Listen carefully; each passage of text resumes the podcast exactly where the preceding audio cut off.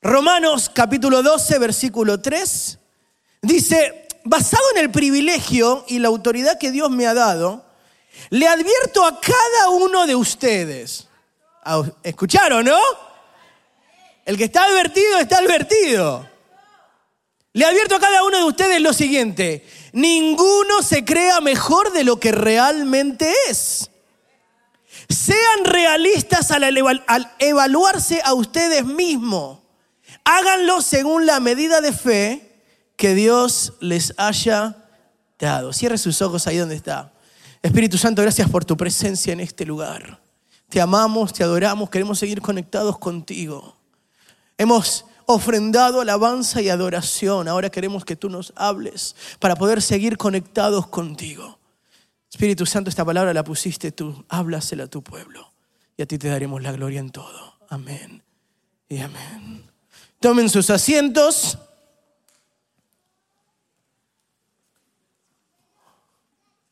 Abrótense en los cinturones. Relaje el cuello. Nada de andar codeando.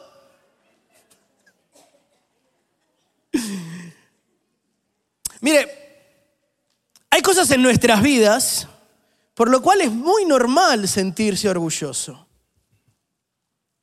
Los logros de nuestros hijos, o, nuestros hijos aún sin los logros, pero ¿cuántos se sienten, los que tienen hijos, cuántos están orgullosos de, los hijos que tienen? Algunos están orgullosos de que no tuvieron hijos todavía. Pero nunca he escuchado, siempre en las conversaciones surgen, ¿no? Y, se termina convirtiendo en, lo menciono siempre, en competencia. De que uno dice, ay, mi hijo a los ocho meses dio sus primeros pasos. Se escucha uno, por, el mío a los siete y medio. Otro por allá, no, el mío a los nueve pasos y hablaba. Y el otro allá, los no, lo mío hablaba en español y en inglés. Y así sucesivamente se puede pasar todo el día en competencia de los hijos, cuál es más lindo que el otro, cuál es el más inteligente. El mío le digo, anda, lava el plato y lava el plato. Ah, es un orgullo. Pero es un orgullo normal. Uno puede estar orgulloso de sus propios logros, ¿Cuántos han emigrado a este país y han logrado cosas que a lo mejor era simplemente un sueño hace muchos años y hoy en su vida lo vieron realizado? Unos que estudiaron y están orgullosos de que finalmente pudieron terminar esa carrera. Esos que veían la soltería por siempre y por siempre, amén, lograron casarse y eso fue un logro. Era un orgullo orgullosos de ser del país de donde son. Amén. ¿Cuántos están orgullosos de, donde nacieron? Eh, algunos se olvidaron. Algunos, no, I'm an American. Americano. Entonces ya no, viste, pero. Ahora viene el mundial, quiero ver ese orgullo. Pero el orgullo, así como puede ser bueno, también puede ser muy, muy dañino. Mira, el Señor mismo, ¿cuándo se acuerdan en el libro de Job? Estaba orgulloso de Job. Dice el relato, ay, ¿viste a mi siervo Job? No hay ninguno como él. Un hombre recto, un hombre de fe, adora genuinamente, como usted. ¿Usted, usted se puede imaginar a Dios hablando bien de usted en el cielo? Che, ángeles, ¿Vieron cómo se postraba? No le daba vergüenza arrugar la camisa. ¿Viste? ¿Viste? Las lágrimas que les corrían eran genuinas. ¿Viste? ¿Viste? Estaba cansado, pero igual se despertó temprano y vino a la iglesia. Estaba agotado, no tenía fuerza, pero me sigue creyendo de que yo puedo hablarle y puedo hacer algo en su vida. Estoy tan orgulloso de él. Estoy tan orgulloso de ella. Porque aunque no está viendo el resultado, todavía sigue firme en lo que yo le prometí. Aún no duda. Estoy orgulloso de él, estoy orgulloso de ella. Hizo la diferencia, no escuchó los rumores, no escuchó a los demás, se mantuvo firme. Estoy tan orgulloso de él, estoy tan orgulloso de ella. Y hoy quiero hablar un poquito de eso. Usted dirá, un argentino predicando acerca del orgullo. ¿Vieron? Ustedes se ríen por malos. ¿Eh? Es como intentar enseñarle al salvadoreño cómo hacer una pupusa, dirá. ¿Pero cuántos creen que Dios nos quiere hablar? Y le digo esta palabra, sentí que era para mí. Porque a lo mejor de mi lado digo, Señor, yo todo el tiempo intento luchar con eso, para que nunca sea yo, sino que seas tú a través de mí. Y mire lo que dice el libro de Romanos nuevamente. Les advierto a cada uno de ustedes, ninguno se crea mejor de lo que realmente es. ¿Sabes lo que significa eso? No te creas más espiritual de lo que realmente sos. No te creas más santo de lo que realmente sos. Porque algunos entran con un aura, el ungido de Jehová. Ah, no, el hermano, la hermana, la unción se le cae por la oreja. Va desparramando gloria por donde va. ¿Usted cree que mi hija cuando yo le hablo dice, ay no, es el predicador el que me está hablando? No. A lo mejor en su casa sí, ah no, es el líder de alabanza el que le está hablando. No, es, es el ujier, entonces todos en la casa de ustedes son soldaditos. Pero el orgullo, cuando... Perdón, cuando no se pone en revisión, puede convertirse en un veneno que te calcome por dentro. Y hoy, si ustedes me permiten, y me dan, iba a decir 40 minutos, pero vamos a ver, quiero hablarles un poquito de esto, porque yo creo que Dios nos quiere acercar, y el orgullo es lo que te va a separar de Él. Mira lo que dice el libro de Génesis capítulo 4, versículo 8 y entramos con todo. Libro de Génesis capítulo 4, versículo 8. Una historia que todos conocemos. Se encuentra ahí en los primeros capítulos del libro de Génesis. Adán y Eva tuvieron dos hijos. Uno se llamaba Caín, el otro se llamaba Abel. Y acá nos encontramos, Génesis capítulo 4, del 8 al 11. Cuando esté en la pantalla me dicen amén. Los estoy escuchando, los estoy viendo. ¿Ver? Dicen amén por decir. Ay, Señor, ¿qué vamos a hacer con el pueblo? Ah, algunos sacan el celular. No, yo lo tengo, yo lo tengo. Libro de Génesis, 4, versículo 8 dice, Caín habló con su hermano Abel Mientras estaban en el campo, Caín atacó a su hermano y lo mató. El Señor le preguntó a Caín, mire esta conversación. Viene el Señor, Dios Todopoderoso, y le pregunta a Caín, che, ¿dónde está tu hermano Abel? Oh, no lo sé, respondió. La típica, ¿viste? Cuando le pregunto a, a mi hija, ¿quién hizo eso? No sé. ah, se rompió por magia. Se manchó solito. Y así. No lo sé, respondió. Y mire el tipo este. ¿Acaso soy yo el que debe cuidar a mi hermano? Mire lo que dice el Señor. ¿Qué has hecho? exclamó el Señor. Desde la tierra la sangre de tu hermano reclama justicia. Por eso ahora quedarás bajo la maldición de la tierra, la cual ha abierto sus fauces para recibir la sangre de tu hermano que tú has derramado. Punto número uno. El orgullo no te dejará reconocer que estás equivocado o que estás mal. Háblanos, Espíritu Santo. Caín está ahí, hablando con Dios que lo sabe todo. Y Dios lo confronta y le pregunta, Caín, ¿dónde está tu hermano? ¿Tendrás la cara para admitir lo que hiciste? Y Caín dijo, no lo sé, no sé. Digo que iba a ir a Ichibi, parece que no volvió. No lo sé. ¿Acaso yo, soy el guardaespaldas? me pagan por cuidarlo. No, ni idea. Imagínese estar en las condiciones de un asesino y tener la cara y el orgullo de mentirle a Dios. ¿Se puede imaginar hacer algo así? ¿Sabe cuántas veces pensamos que podemos engañar y mentirle a Dios?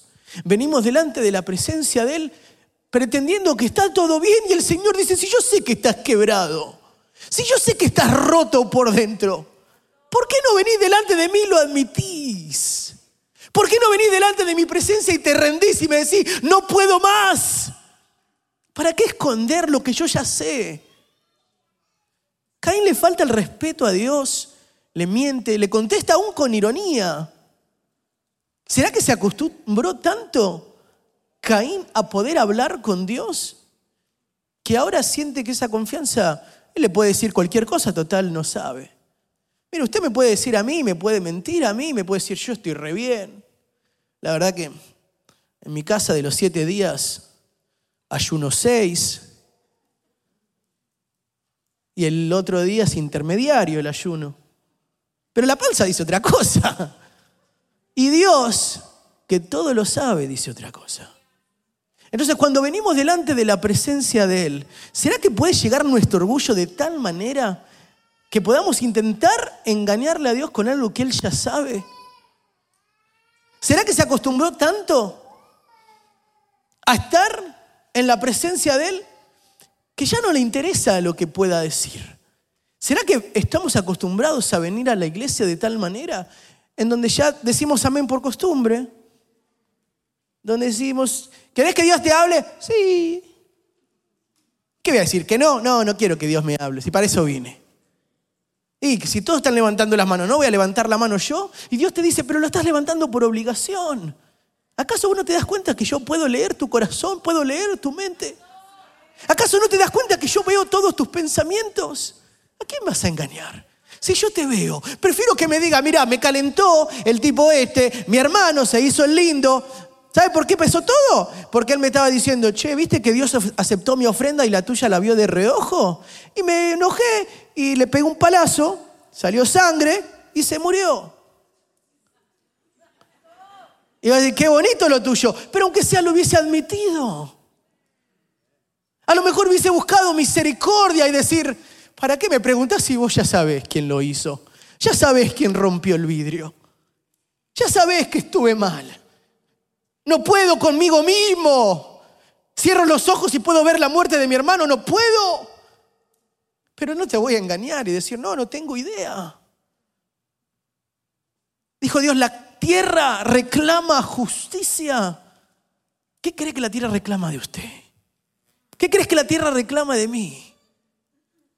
Es decir, eres un hombre de Dios. Reclamo que vivas como un hombre de Dios.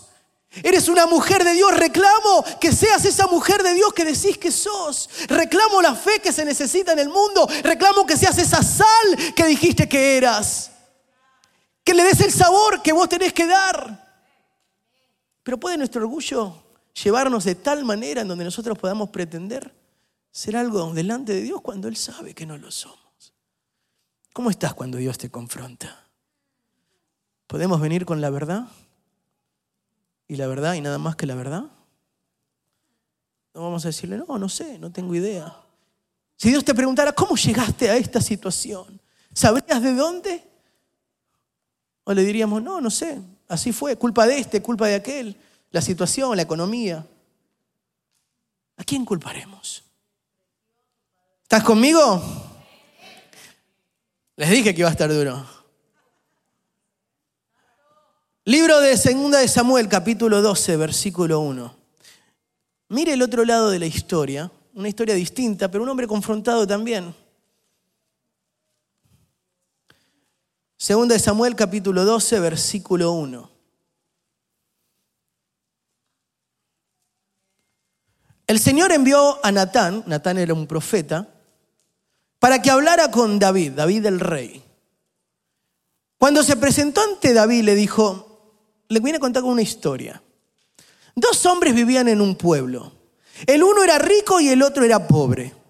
El rico tenía muchísimas ovejas y vacas. En cambio, el pobre no tenía más que una sola ovejita que él mismo había comprado y criado. La ovejita creció con él y con sus hijos, comía de su plato, bebía de su vaso y dormía en su regazo. Era para ese hombre como su propia hija. Pero sucedió que un viajero llegó de visita a casa del hombre rico y como éste no quería matar ninguna de sus propias ovejas o vacas para darle de comer al huésped, le quitó al hombre, al hombre pobre, su única ovejita. Miren lo que dice versículo 5. Tan grande fue el enojo de David contra aquel hombre que le respondió a Natán, Tan cierto como que el Señor vive, que quien hizo esto merece la muerte. ¿Cómo pudo hacer algo tan ruin? Ahora pagará cuatro veces el valor de la oveja. Vamos a poner una pauta ahí. Miren cómo el orgullo de David se presenta por un instante. Porque David cree que profeta Natán viene a él con un problema. Mirá, David, esto es lo que acaba de suceder. Un hombre rico tiene muchas ovejas, le llega a visita. Este hombre no quiere matar ninguna de sus ovejas ni vaca para hacer un buen asado. Fue al vecino que tenía una sola, se la quitó, la mató y se la entregó. David decía, fácil, viniste al hombre correcto, le dice David a Natán. Esta yo me la sé. ¿Sabe cuándo está el orgullo? Cuando nosotros tenemos, oh Espíritu Santo, la habilidad de resolverle los problemas a los demás, pero no podemos ver que ese mismo problema lo tenemos nosotros adentro. Podemos agarrar y, resolverle el tema a todos los demás, pero nunca nos damos cuenta que nosotros tenemos el mismo. Hablan de todo. No, vos tenés que obedecer a tu mamá. ¿Y vos obedeces a Dios? No, eso es para otra cosa. Hablan de la honra, hay que honrar, vos tenés que aprender a honrar. Vos no sabés quién soy yo, me tenés que honrar. ¿Y vos honrás? No, no, no, yo no. Yo puedo hacer y deshacer como yo quiera. Hablan de no, no, no, vos tenés que hacer esto y vos tenés que hacer aquello. Y dan cátedra de lo que vos tenés que hacer. Pero vos ves en sus vidas y no han hecho nada. Y David se encontraba así. Le agarró el orgullo, no, no, no, este problema lo sé resolver yo. Vos decime quién es, la dirección, yo mando rápidamente a que todo esto quitamos la pausa. Versículo 7. Entonces Natán le dijo a David, tú eres ese hombre. Así dice el Señor Dios de Israel. Yo te ungí como rey sobre Israel y te libré del poder de Saúl. Te di el palacio de tu amo y puse sus mujeres en tus brazos. También te permití gobernar a Israel y a Judá. Y por si esto fuera poco, te habría dado mucho más. ¿Por qué entonces despreciaste la palabra del Señor haciendo lo que le desagrada? Asesinaste a Saurías, elitita, elitita, para poder apoderarte de su esposa. Lo mataste con la espada de los amonitas. Por eso la espada jamás será apartada de tu familia. Pues me despreciaste al tomar la esposa. Perdón. Pues me, sí, pues me despreciaste al tomar la esposa de Urias elitita para hacerla tu mujer. Pues bien, así dice el Señor, yo haré que el desastre que mereces surja de tu propia familia. Y ante tus propios ojos tomaré a tus mujeres y se las daré a otro, el cual se acostará con ellas en pleno día. Lo cual, lo que tú hiciste a escondidas, yo lo haré a plena luz a la vista de todo Israel. Esto es Dios confrontando a David. Lo mismo sucedió el Señor mismo confrontando a Caín. Pero mire la diferencia. Versículo 13 dice, he pecado contra el Señor reconoció David ante Natán. En instante, el Señor ha perdonado ya tu pecado y no morirás, contestó Natán. Sin embargo, tu hija sí morirá, pues con tus acciones has ofendido al Señor. David no se excusó. David no dio una respuesta irónica. David no quiso venderle al profeta Natán sus razones para justificar lo que él había hecho. Reconocer librará tu vida y tu relación con Dios. El reconocer he pecado librará tu vida y tu relación con Dios. Cuando nosotros enfrentados por la palabra, enfrentados por el espejo, por la condición en la que estamos. Queremos mentir, queremos engañar, queremos poner excusas por todos lados. No, mirá, es que lo que pasó, déjame que te explique. Cuando Dios ya sabe lo que sucedió, David no tenía tiempo para eso. David sabía, sabía lo que estaba sucediendo. Y le dijo, reconozco, he pecado contra el Señor. ¿Cuántos estamos dispuestos a reconocer? A reconocer porque el orgullo lo que va a hacer es eso. No te va a dejar reconocer. Y puedes estar equivocado, puedes estar mal, pero no lo vas a mover de ahí. Usted sabe esa gente que pelea y aunque sabe que... No, no, no, no, no sé, no sé. Y nada, y les estás explicando y les decís, pero es que vas por este camino y seguís haciendo este camino. No, no, no, no, yo estoy bien. No, es que yo lo hice porque lo... Y hay una excusa para todo. Si no reconocemos delante de Dios, entonces ¿cómo Dios va a decir, libraré tu vida? Las consecuencias son, y a veces la consecuencia de lo que hacemos es dura, Peor pero peor es la consecuencia de no reconocer delante de Dios nuestra condición, de lo que hicimos. Dice que el fiel y verdadero es para que cuando nosotros venimos delante de Él, Él nos perdona. Él es nuestro abogado. Cuando nosotros reconocemos, pero tenemos que reconocer para poder hallar esa gracia y ese favor. ¿Estás conmigo?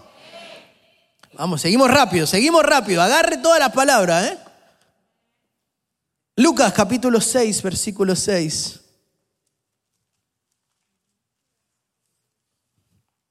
Segundo punto, el orgullo dejará de lado la verdad con tal de tener razón. ¿Conoce gente así? Si no la conoces usted, eh, cuidado. Estás en una discusión y no importa llegar a la verdad, lo que importa es tener la razón. Sucede mucho en las parejas. No, no, es que yo pienso de esta manera y vos pensás de esta manera. Y no no se llega a un acuerdo de decir, no, tenés razón. La verdad que en esta tenés razón. Y querer descubrir la verdad es la importancia, ¿no? Pero no, en una pareja no, yo no puedo perder. Llevo cuatro ganadas consecutivas. ¿Eh? O no, este me ganó demasiadas veces, esta vez no importa, esta gano yo, yo tengo que tener la razón. Y nos lleva el libro de Lucas, capítulo 6, versículos 6 al 11. Dice, otro sábado entró en la sinagoga y comenzó a enseñar, hablando de Jesús.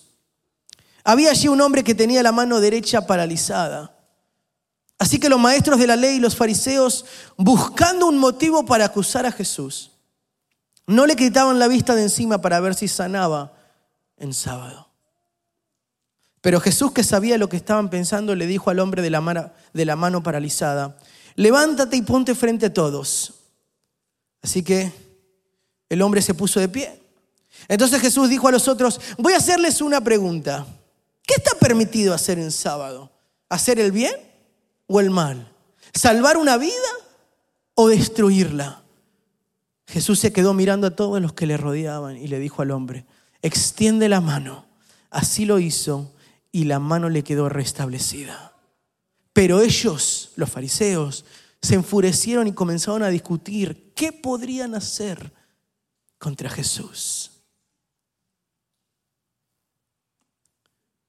Jesús y los fariseos tenían este, esta lucha porque los fariseos no querían enfrentar la verdad de quién Jesús era y de lo que Jesús decía.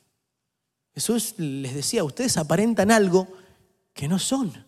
Ustedes por fuera se ven muy lindos con todas sus túnicas y todo, pero yo los veo por dentro. Presentan vida por afuera, pero por dentro se están muriendo.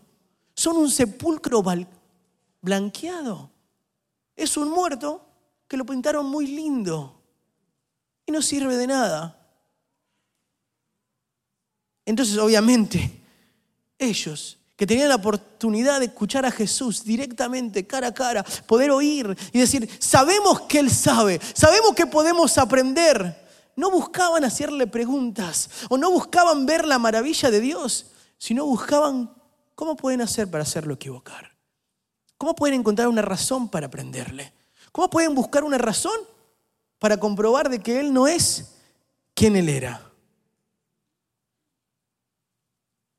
En el Antiguo Testamento, enseño rápidamente esto. En el Antiguo Testamento, uno de los mandamientos era guardar el sábado como un día de reposo. No se podía hacer ningún trabajo fuerte en el sábado.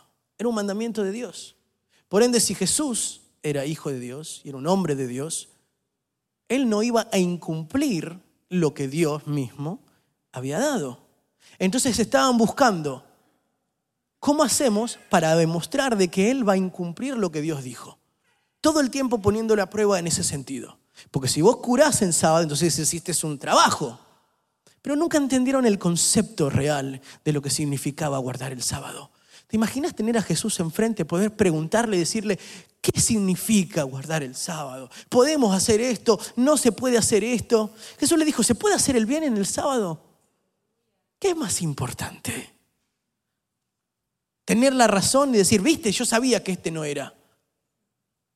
O ver el bien en otra persona. O sea, imagínense hasta el punto del orgullo de los fariseos que no le importaba la vida del hombre que tenía la mano paralizada así, con tal de tener razón. O sea, nosotros lo miramos en el día de hoy, eh, le, le, decimos, no, Jesús, no hagas nada. Pero se imagina al hombre que tenía la mano seca, paralizada, lo que fue ese sábado. Fue el mejor sábado de su vida. El orgullo hará que no te importe lastimar a quien está a tu lado con tal de tener razón. El orgullo logrará que no te importe el dolor de los demás, ni lo que digas de los demás, ni cómo quedan los demás. Se pueden morir, secar los demás, sufrir los demás con tal de que yo tenga razón. Ustedes se pueden imaginar a Jesús viendo y sintiendo el corazón del fariseo, que se supone que estaba enseñando la palabra, que suponía que tenía en ellos el querer de todos los demás, de toda la congregación. Y decir, no me interesa, más vale que no sanes a nadie porque hoy es sábado. Y Jesús decía, ¿cómo no lo voy a hacer? ¿Cómo no voy a hacer el bien? ¿Cómo voy a permitir un día más que esta persona, si yo lo estoy viendo sufrir? ¿Podemos nosotros llegar hasta ese punto de orgullo? De que sabiendo con tal de yo quedar bien, voy a mentir por alguien más. Voy a mentir y voy a decir algo de alguien más. Con tal de que yo quede mejor, entonces no me interesa lastimar a quien sea. No me interesa dar este rumor. No me interesa maldecir. No me interesa agarrar y, decir algo total. Mientras yo quede bien, y Dios está viendo y te dice, ¿crees que ese orgullo te acerca o te aleja de mí? ¿Podés reconocer que estás así? ¿O vamos a pretender que nada? A mí esta palabra me toca doble. ¿eh? A mí me la tocó primero eh, a solas. Y ahí yo no tenía a quién decírselo porque iban todas para mí. ¿Sabe lo que es? Mirarse en el espejo, que es la palabra, y decir, Señor, perdóname si algún día dije algo, con tal de yo quedar bien, lastimar a alguien más. Con tal de yo tener el crédito, voy a mentir por alguien más, lastimando a alguien más. Y el Señor dice, yo estoy buscando una iglesia que ame, que represente lo que yo soy. Serán conocidos por amaros el uno por el otro, no por quien tiene más razón. ¿Dónde dice la Biblia? Serán conocidos por el que tiene más razón, ese va al cielo. No, porque el amor que todo lo gana, que todo lo vence, que todo lo puede, que todo lo soporta, que está dentro nuestro, tiene que salir por todos nuestros poros. Y el orgullo jamás puede matar lo que el amor que da vida da. ¿Estás conmigo, iglesia? ¿Qué es más importante, la verdad o tener razón? Dice una historia del joven rico. ¿Se acuerdan? Un joven rico una vez vino a preguntarle a Jesús qué tendría que hacer para ganar la vida eterna. Jesús le dijo, guardar los mandamientos. Pero el, joven rico estaba tan orgulloso de sí mismo. Y él le dijo, esto lo he guardado desde mi juventud. No hay algo más difícil, porque yo, la verdad que en mi currículum espiritual, todo eso lo he dado. Guardo el sábado, check. Honrar a mis padres, check. Matar a nadie, check. No, no, vos podés preguntar alrededor, impecable. ¿Eh? En más, creo que después de hablar conmigo, vas a tener que remover uno de los doce y meterme a mí, porque una capacidad que vos tenés a Pedro ahí que... No, no, meteme a mí. Quería orgullecerse de su propia realidad. Y Jesús le dijo, ¿sabes qué? Tenés razón. Según vos cumpliste todo. Solo te falta una cosa. Es simple, porque un hombre tan recto y perfecto como vos no va a estar agarrado con cosas terrenales. Vende todo lo que tenés, dáselo a los pobres y yo saco el que vos quieras. Y dice que se fue triste. Cuando le pedimos a Dios que nos habla, y Él nos habla, y no es lo que nosotros queremos escuchar. Ay, ay, ay. ¿Cómo nos ponemos? No, no, que yo quiero que Dios me diga que Él me quiere bendecir, que yo soy su hijo amado, que soy la niña de sus ojos, que me estaba buscando por todos lados, que tranquilo que el oro va cayendo. Te vas a tropezar con maletines de un millón. ¿Quién te dijo que tenés que levantarte temprano a trabajar? No, eso es lo que queremos que Dios nos hable. Pero ¿qué es más importante, la verdad o el tener razón? El niño quería, quería que Jesús le diga, tenés razón, wow, aprendan de este chico, aprendan, mírenlo, desde chico ha guardado los mandamientos. Es un santo entre los humanos. Pero él veía más allá. Veía más allá, podía analizar su corazón y decir, vos estás tan simplemente orgulloso de todo lo que pensás como si yo no te veo. Vamos a ver si sos tan espiritual como te la crees. Vende todo, ven y seguime. Acá hay suficiente pescado. Y le dijo, no, gracias. En casa tengo caviar esperándome. Y dijo, mejor no. Cuando venimos delante de la presencia de Él, es importante dejar el orgullo de lado. ¿Qué es más importante? ¿Lo que vos crees de vos mismo o lo que Dios cree de vos? ¿Cómo nosotros nos vemos a nosotros mismos o lo que Dios piensa de mí? ¿Qué más importante? ¿Qué más importante? ¿Lo que usted piensa de mí? ¿Lo que usted cree de mí? ¿O como Dios realmente me ve? Porque acá todos somos lindos. Acá no he pecado ni una sola vez desde que estoy acá arriba. Entonces cualquiera dice, este, en cualquier momento lo lleva el Señor en un carro de fuego. ¿Ah? Mi esposa dirá otra cosa. Pero ¿verdad? ¿Qué es más importante? Santo Dios, ha ganado con el tiempo, por favor. Aleluya. Punto número 3. Segunda de Reyes capítulo 5, versículo 9. Todo lo que no leyó en los últimos tres meses, yo se le estoy tirando para que salga de acá lleno de palabras. Usted dijo que tenía hambre, que quería que Dios le hablara, que quería que Dios tratara con su corazón, golpeara y arreglara todo, porque usted quiere estar más cercano con Él. Segunda de Reyes capítulo 5, versículo 9. El orgullo evitará tu milagro. Segunda de Reyes 5.9 dice, así que Naamán, con sus caballos y sus carros, fue a la casa de Eliseo y se detuvo ante la puerta. Entonces Eliseo envió un mensajero que le dijera, ves y zambúllate siete veces en el río Jordán, así tu piel sanará y quedarás limpio. Namán se enfureció y se fue quejándose. Yo creí que el profeta saldría a recibirme personalmente para invocar el nombre del Señor su Dios y que con un movimiento de la mano me sanaría de la lepra. ¿Acaso los ríos de Damasco, el Habaná y el Farfar no son mejores que todo el agua de Israel? ¿Acaso no podía zambullirme en ellos y quedar limpio? Furioso dio media vuelta y se marchó. Entonces sus criados se le acercaron para aconsejarle, Señor, si el profeta lo hubiera mandado para hacer algo complicado, ¿usted no lo habría hecho? ¿No le habría hecho caso? Con más razón, si lo único que le dice a usted es que se zambulla y así quedará limpio. Así que Namán bajó al Jordán y se sumergió siete veces, según se lo había ordenado el hombre de Dios. Y su piel se volvió como la de un niño y quedó limpio. Para los que no conocen esta historia, Namán Sentía que, porque él era el jefe del ejército del rey de Siria, era un hombre de mucho prestigio, gozaba el favor de su rey, porque por medio de él dice la Biblia que el Señor le había hecho ganar muchas victorias en su país. Otro que sentía que por su currículum las cosas tendrían que salir distintas. Yo me concentré solo en este punto, en el servicio del inglés. No me dio el inglés para los demás. Son malos ustedes, ¿eh? ¿Cómo?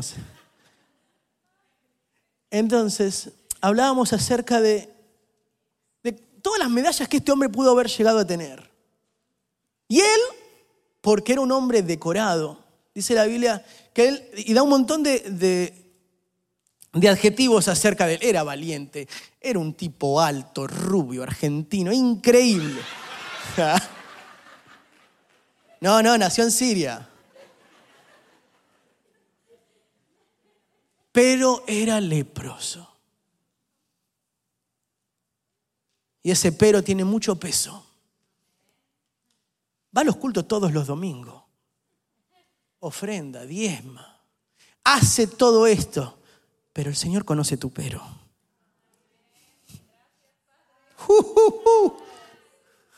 El Señor conoce tu pero.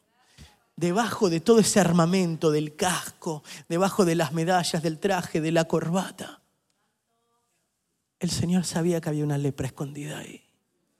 Todos ven lo de afuera, todos ven el currículum, todos ven la valentía. Nadie ve el pero. El Señor sí lo ve. Y él creía que por su currículum, por quién él era,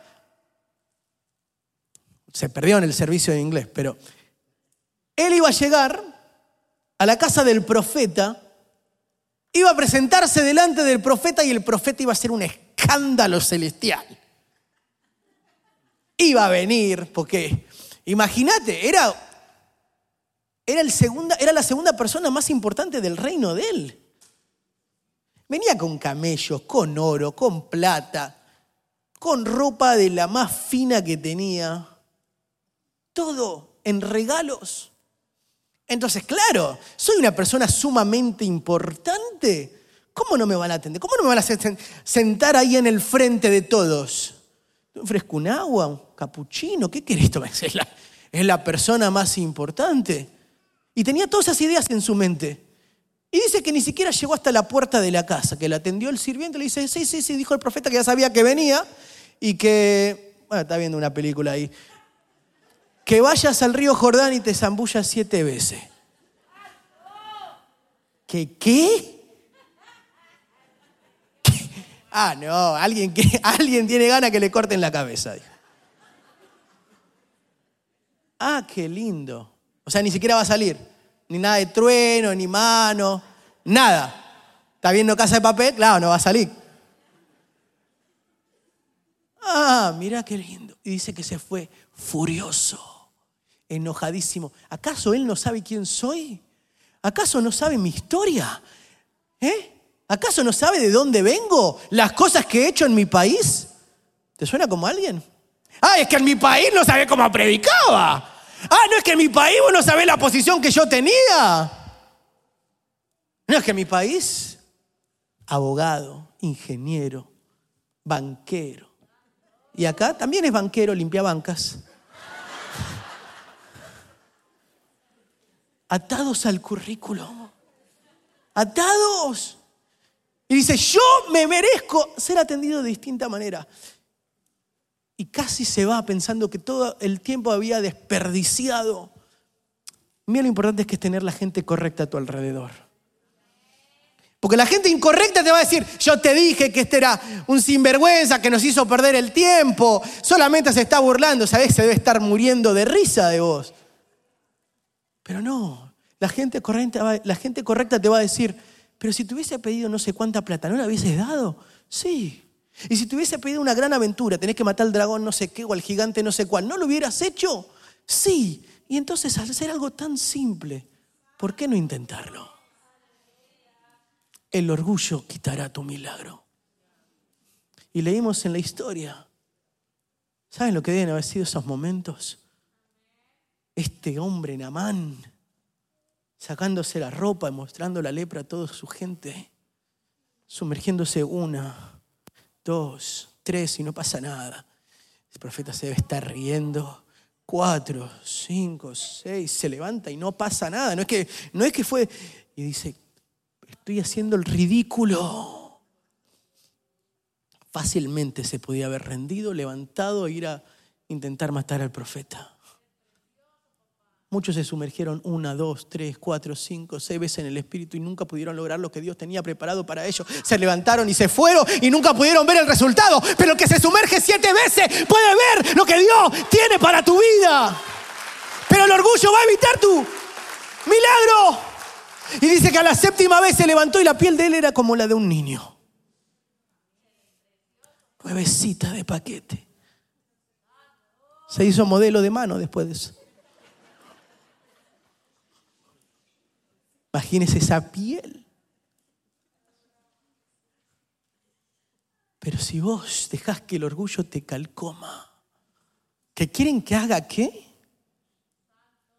Si yo ya lo hice la semana pasada, ¿por qué tengo que hacerlo esta vez? ¿Que, ¿Que, atienda a quién? No, no, no, no.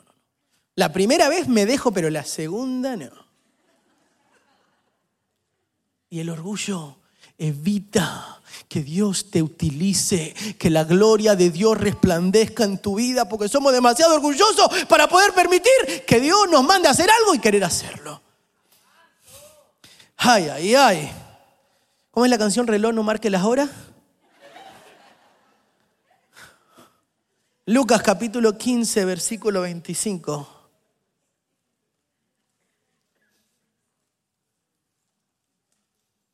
Aleluya.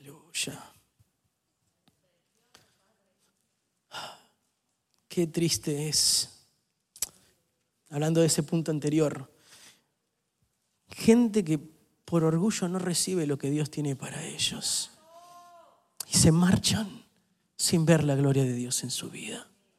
Usted puede venir acá y si usted no está conectado, te vas a ir sin que Dios te hable, sin que Dios te toque, sin que Dios se acerque más a ti.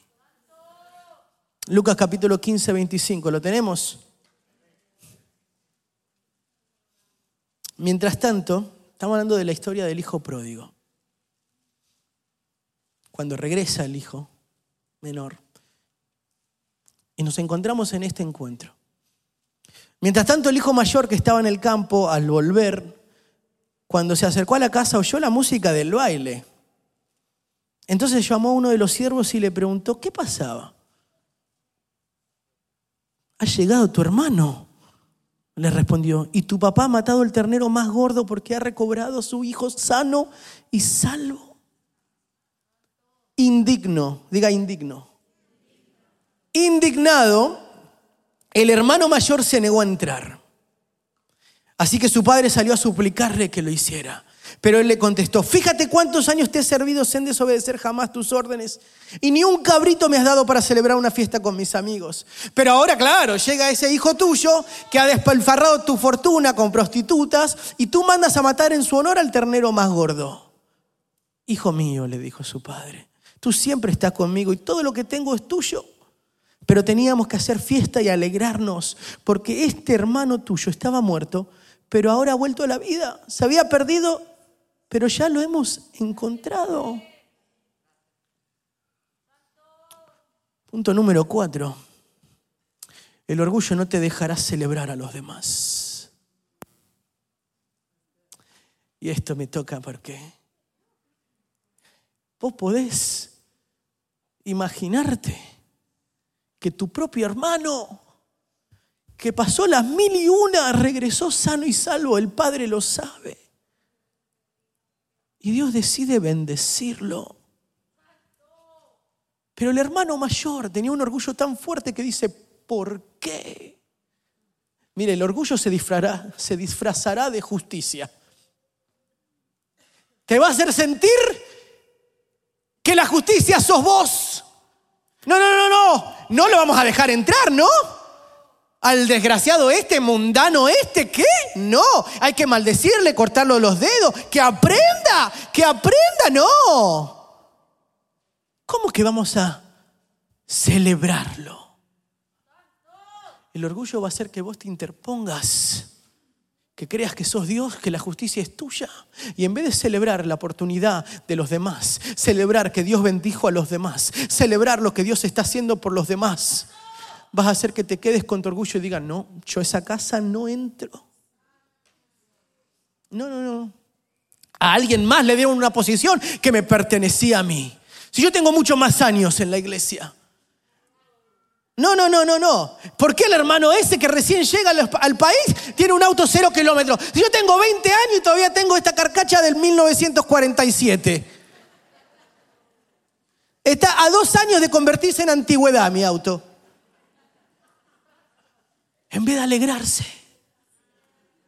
La Biblia dice que nosotros reiremos con los que ríen y lloraremos con los que lloran. ¿No, ¿Acaso no lo dice? ¿Por qué nos enojamos con los que Dios bendice? No, el hijo, el hijo menor fue malo. Tiene que ser castigado. El hijo menor no, no, no merece gracia. No merece favor. Hay que condenarlo. Hay que apuntarlo y que todo el mundo sepa lo que él hizo, lo que ella hizo. Hay que desterrarlo. Gracia, no, de mí no la vas a recibir. Favor, no, de mí no lo vas a recibir. El hijo menor no merece ser perdonado no merece volver. Y Dios te dice, ¿te parece? Porque yo lo hice con vos. No, no, yo siempre estuve acá, todos los domingos.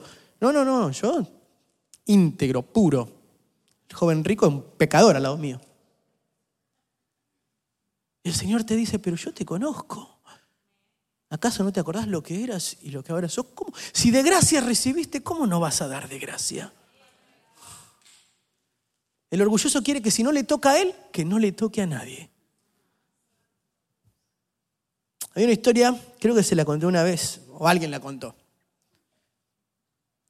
que tres amigos se encuentran con un genio, el genio los mira a los tres y les dice, bueno, ya que son los tres, les voy a conceder un deseo a cada uno. Entonces uno agarra y dice, yo quiero ser un millonario viviendo en París. ¡Pum! Desaparece. El otro dice, yo quiero ser un empresario importante viviendo en Nueva York. ¡Pum! Desaparece. Y el tercero dijo, yo quiero que vuelvan los otros dos porque no me quiero quedar solo.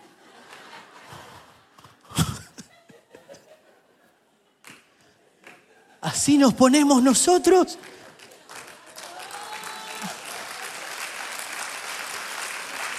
¿Preferirías que Dios te bendiga a ti o a tu vecino? O decir, Señor, no, no, bendecilo a Él, que Él pueda ver tu gloria. Yo ya sé quién soy, que Él pueda recibir tu gracia. No, no, Señor, bendecilo a Él, multiplicalo a Él. La gloria de Él es gloria mía porque somos hermanos en Cristo. Levántalo a Él, Señor, tené misericordia. Dice la Biblia, y busqué a alguien que hiciera un vallado, que estuviera ahí intercediendo y no lo encontré. Todos querían para él y para él. No hubo nadie quien intercediera y el hermano mayor estaba igual. Su propia sangre dijo, ¿por qué? ¿Por qué hay música en la casa? No se la merece. El orgullo no va a dejarte disfrutar lo que Dios puede hacer con los demás.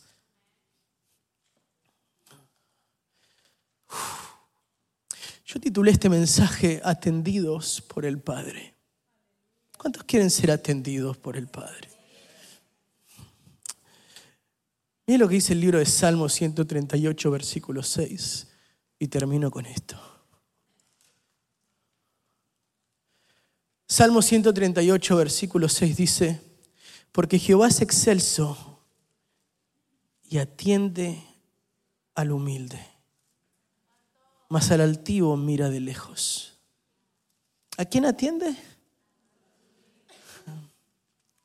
Imagínese usted presentándose en la casa de Dios, golpeando la puerta y que Él te atienda. En esta versión me gusta esa frase, que Él atiende. Pero el altivo dice que lo mira de lejos, no lo deja ni siquiera acercarse. ¿Cuántos quieren ser atendidos por el Padre? Porque el orgulloso viene hasta la casa de él y el Señor le dice, acá no hay nadie. No, no estoy. No tengo tiempo. Tu orgullo no me deja que te acerques. Dios quiere tenerte cerquita, pero tu orgullo te mantiene lejos.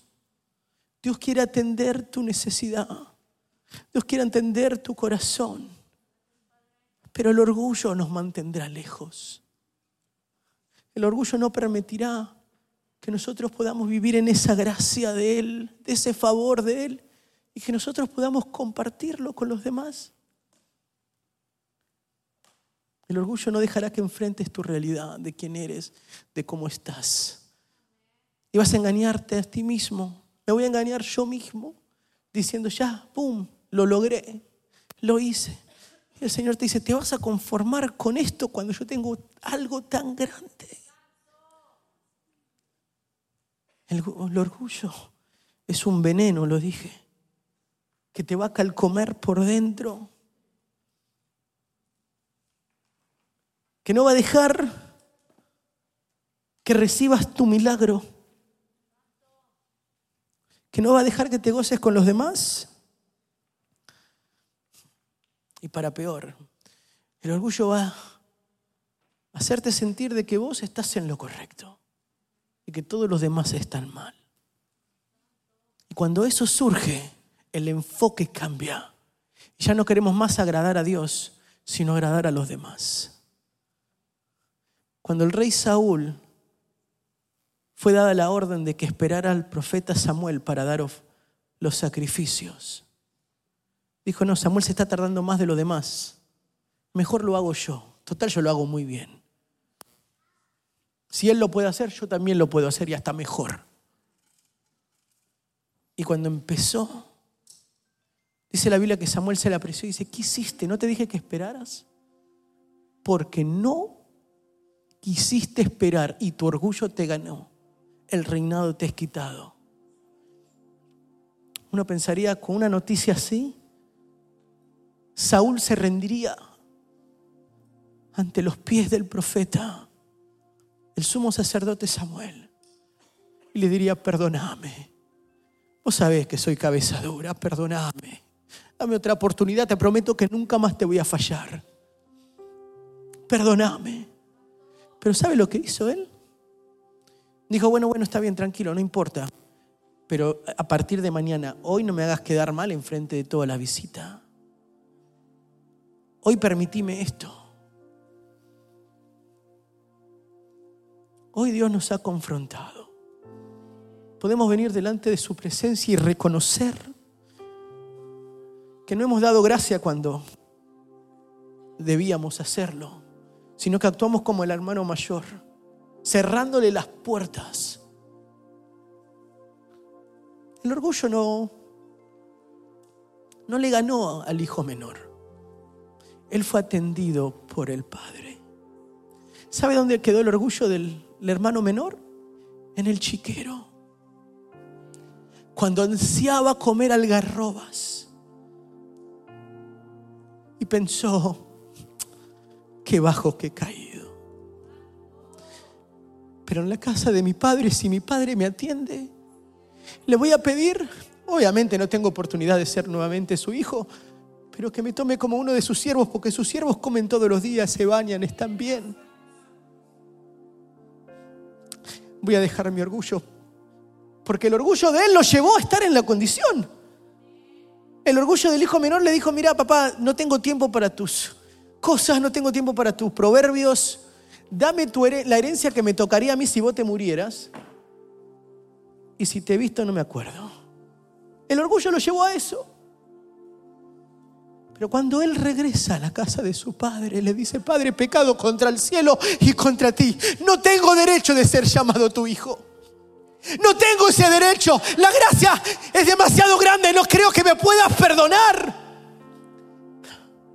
Pero si me atendieras, Padre, si me atendieras, aunque sea como uno de tus criados, como uno de tus siervos. Y él le dijo, ¿cómo vas a hacer si vos sos mi hijo amado y te vengo esperando? ¿Cómo no vas a ser atendido por tu padre si sos un hijo? Hagamos fiesta, matemos el mejor.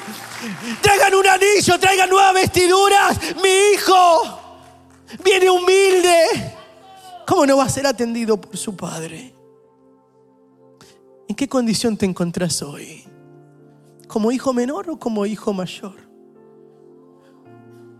¿Querés ser atendido por papá? No menosprecies lo que Dios tiene para ti.